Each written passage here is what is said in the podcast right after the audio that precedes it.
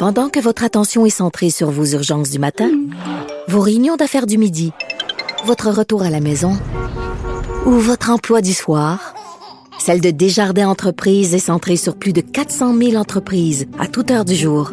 Grâce à notre connaissance des secteurs d'activité et à notre accompagnement spécialisé, nous aidons les entrepreneurs à relever chaque défi pour qu'ils puissent rester centrés sur ce qui compte, le développement de leur entreprise. Ici Ricardo. Et Émilie, marchand d'IGA. On a envie de vous inspirer à bien manger. À moins de 5 la portion. Suffit de repérer les produits valeurs sûres et de les cuisiner avec une de nos recettes. Les valeurs sûres, c'est bien pensé, hein? Bien sûr! Détails sur IGA.net. Vous écoutez Geneviève Peterson. Cube Radio.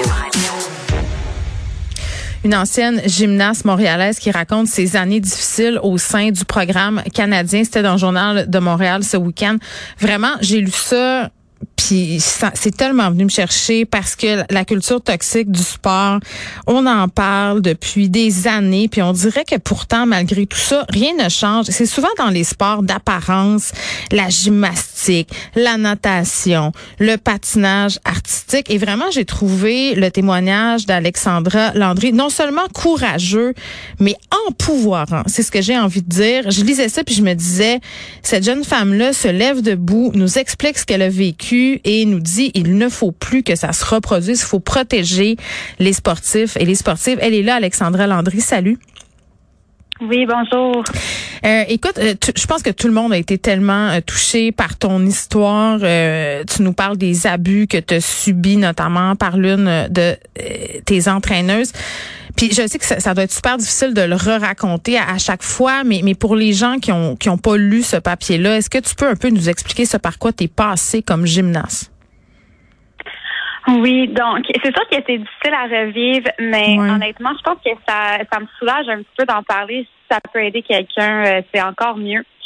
Donc, euh, quand j'étais gymnaste, j'ai vécu des abus physiques et des abus psychologiques durant mes entraînements et en compétition. Mm.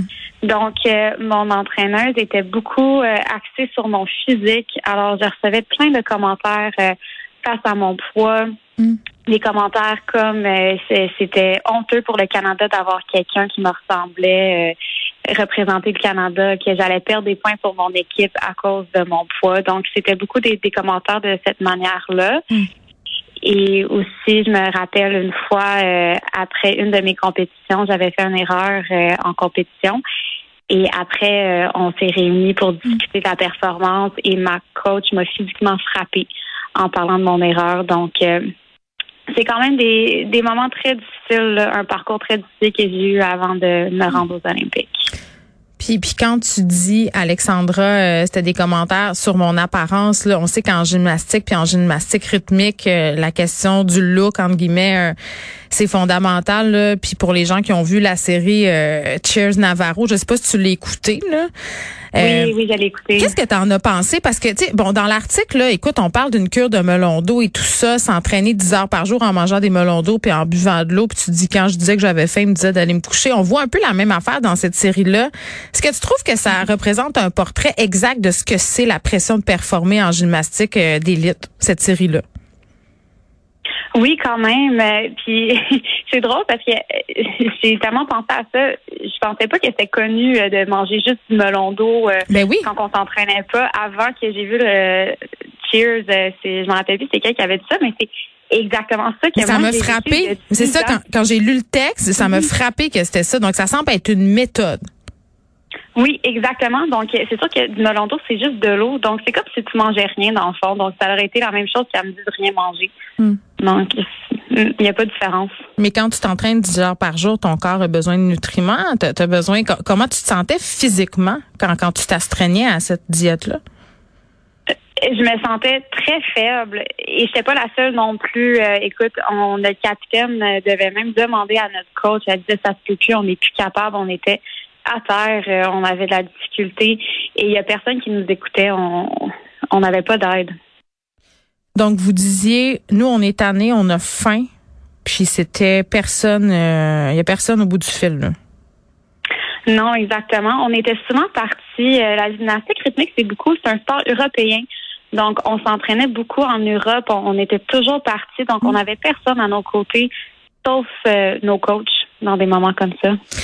Tu sais, bon, il y en a eu plusieurs his- histoires euh, de toxicité là, dans le monde du sport. Tu sais, je disais tantôt, euh, bon, il y a la gymnastique évidemment, mais on a eu des histoires dans le patinage artistique, dans la nage synchronisée. Puis, tu sais, je, je- je sais pas toi, t'es où par rapport à ça, Alexandra, mais mais c'est le pouvoir que ces entraîneurs ont sur vous, tu sais, entre guillemets. Là, puis cette idée que pour performer, il faut casser l'athlète. On est encore beaucoup dans, dans cette idée-là, non? Oui, exactement. C'est puis c'est après que j'ai réalisé parce que c'est c'est plate à dire, mais quand on est là-dedans, quand on quand on vit, on réalise pas à quel point c'est toxique puis à quel point ça peut nous affecter par la suite. Mm. Parce que dans le, dans le moment, oui, je, tu sais, je, je vivais des moments difficiles, mais côté psychologique et physique, ça m'avait pas encore rattrapé.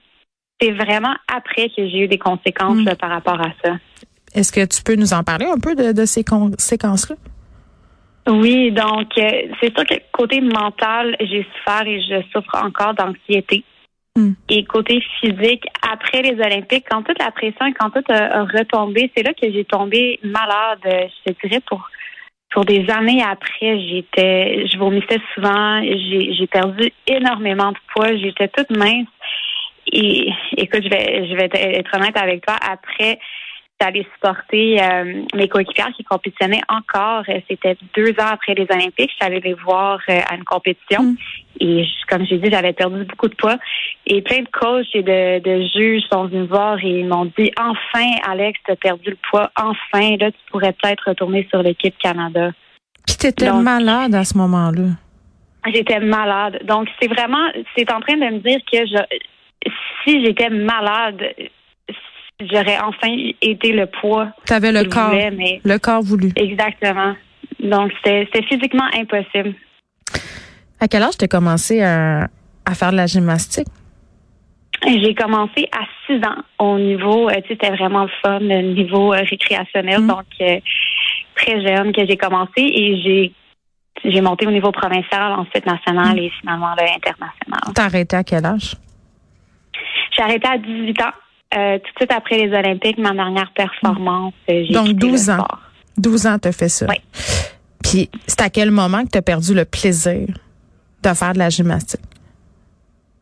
Je te dirais, c'était l'année que je me préparais pour les qualificatifs aux Olympiques. C'était rendu trop physiquement, mentalement, j'étais plus capable. Et je me suis dit, si je me qualifie pas, j'arrête complètement. Tu sais, quand on lit des histoires comme ça, moi, je, je suis une maman, OK, Alex, puis tu sais, je, je lisais ton histoire, puis j'en ai fait faire de la gymnastique à mes filles, puis très vite, je, je les ai retirées parce que je trouvais que c'était trop de pression. Je, je, je, trouve, je trouvais ça. Euh, tes parents, est-ce que tu leur en as parlé de ce que tu vivais? Oui, donc euh, j'en ai souvent parlé à mes parents, mais qu'est-ce qui arrivait, c'est que eux autres, tu sais, c'est sûr qu'ils étaient complètement bouleversés, ils étaient Ouais. tristes, C'est sûr. ils voulaient faire quelque chose pour m'aider. Sont allés voir Gymnastique Canada, mais c'est je vivais des conséquences en entraînement. Donc ma coach a dit bon, c'est ça, tu vas le dire à tes parents, tu penses que ça va venir t'affecter. Euh, Hmm. Elle dit moi je peux te remplacer, je peux te remplacer facilement. Donc elle demandait à des gymnastes d'apprendre à partir de la routine. Hey, mais c'est de la violence psychologique à un tel point, là. C'est, c'est, quand- c'est ça que c'est, Ouais. là. Oui, donc ça a fini que j'avais tellement peur d'en parler, je voulais pas perdre ma place que j'ai juste complètement arrêté d'en parler. Puis, puis est-ce que tu avais peur justement d'avoir des répercussions aussi euh, de ta coach au niveau d'être fâché, mettons là? Ah oui, oui, à chaque fois, puis c'est pas juste moi, si jamais on, vivait de quoi qui était pas correct en pratique, puis Mm. on disait de quoi, elle se fâchait contre nous. Elle disait bon, c'est ça, euh, tu sais, vous pensez que vous avez tout le pouvoir. euh, c'est c'est juste, on voit juste ça au Canada des athlètes comme ça, donc. Ben euh, oui, c'est vous sûr que dans les pays euh, autoritaires comme la Chine, les athlètes n'ont pas le droit de rien dire. c'est ça, c'est- mhm, Mais c'est c'est pas mal ce régime-là qu'elle voulait pour nous, honnêtement. Mais, mais c'est fou quand même parce que tu dis, tu sais, bon, euh, je t'annonce avec mes documentaires, là, mais on, on a eu droit aussi à tout un documentaire sur Jim USA, la façon dont ils ont caché. Là, c'était des abus sexuels, mais il y avait aussi de l'abus psychologique. Moi, c'est l'omerta dans ce milieu-là qui, qui, qui me vient plus me chercher. Puis c'est l'omerta au nom de la performance, toujours. C'est tout le monde le sait, mais personne n'en parle finalement. Non, c'est ça. Puis moi, ça me donne l'impression que Gymnastique Canada, ils nous voient juste comme on n'est pas vu comme des humains, tu sais, juste des athlètes remplaçables qui peuvent euh, gagner des médailles ou représenter le pays, mais comme s'ils ne voyaient pas qu'il y a un humain en arrière de ça. C'est vraiment triste. Tu te sentais pas comme un humain? Non. Non, j'étais remplaçable en tout temps et, c'est comme s'ils mettaient mon rêve d'aller aux Olympiques devant moi comme un, jouet puis ils disaient qu'ils pouvaient me l'enlever n'importe quand. C'est le même que je voyais ça. Puis, est-ce que tu penses que Gymnastique Canada a le pouvoir de faire changer les choses? Est-ce que tu penses que les, les, les fédérations, les coachs, euh, toutes les personnes qui sont impliquées dans, dans ce sport-là peuvent changer? Est-ce qu'il y a un désir de changer les choses? J'aimerais croire que oui. Honnêtement, et c'est pas tous les coachs qui sont mauvais non plus. Donc, tu sais, je veux pas, je veux pas que toute cette histoire-là enlève qu'est-ce que les autres coachs ont fait mm. parce qu'il y, a des bonnes personnes dans ce sport-là. Et honnêtement, je pense vraiment que si on est capable d'avoir un comité indépendant pour vraiment enquêter les plaintes des athlètes, les athlètes passés et les athlètes en ce moment, mm. on pourrait vraiment comprendre qu'est-ce qui se passe et c'est là qu'on pourrait voir un changement.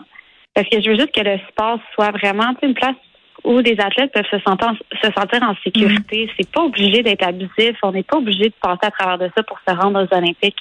C'est pas obligé d'être comme ça. Oui, puis bon, la, ministre euh, du Sport, Madame Saint-Onge, là, qui organise une table et tout ça, qui invite pas les athlètes, t'en penses quoi? Vous êtes les principales ben, intéressées, vous l'avez vécu. Mais ben, c'est ça, puis je pense encore une fois, ils nous enlèvent notre parole, comme si c'est minimiser nos expériences. Mm. je comprends qu'on veut voir vers le futur et on pense au futur, mais il faut pas oublier les athlètes qui ont passé à travers de ça. Ils ne mm. peuvent pas nous enlever notre voix. Donc, ce mouvement, c'est vraiment important parce que je pense que ça redonne le pouvoir aux athlètes. Oui, puis on a vu ce qui s'est passé aux États-Unis. Là, tantôt, je faisais référence à cette affaire-là avec. La, la, la, la, lettre, puisque vous as signé une mhm. lettre avec d'autres athlètes, je pense que vous êtes rendu avec quelque chose comme 300 signatures euh, mhm. pour demander justement aux autorités canadiennes euh, d'enquêter. Vous avez reçu l'appui de la juge qui a présidé son procès. Euh, bon, on espère que ça va faire avancer les choses, mais comme tu dis, pour l'instant, les athlètes sont pas invités à la table. Et ça, je trouve ça ça me rentre pas dans la tête. C'est comme si tu fais une commission sur les femmes et que tu n'invites aucune femme à parler. Je veux dire, pour moi, c'est la même affaire.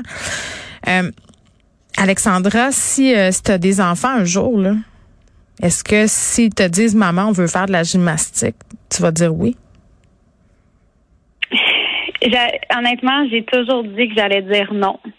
Mais si je vois qu'il y a un changement qui va être fait, je vais sûrement changer d'idée. Je vais mm. dire oui, mais au moins je vais savoir quoi surveiller. Hmm. Si ça arrive. Parce que maintenant, tu es complètement sorti de, de, de ce sport-là. Là, tu coaches pas, tu travailles en ressources humaines, je pense, c'est ça? Oui, exactement. Non, honnêtement, après les Olympiques, euh, j'ai quitté le sport puis je ne hmm. suis jamais retournée à cause de ce qui s'est passé euh, à travers ma carrière. Merci Alexandra pour ton témoignage euh, quand même qui nous fait vraiment beaucoup beaucoup réfléchir. Malheureusement, c'est pas une chose qui est surprenante. On en a de plus en plus ces histoires-là, mais mais la bonne chose c'est qu'on en parle. Moi, c'est ce que je trouve. Là. Donc, euh, les fédérations, je pense qu'ils vont être appelées à changer euh, leur culture. Disons ça comme ça. Alexandra Landry, qui est une ancienne gymnaste, qui a pratiqué la gymnastique rythmique pendant des années. C'est même rendu aux Olympiques. Mais tout ça s'est concrétisé sous fond de relations toxiques, d'abus psychologiques et physiques de la part de son entraîneur.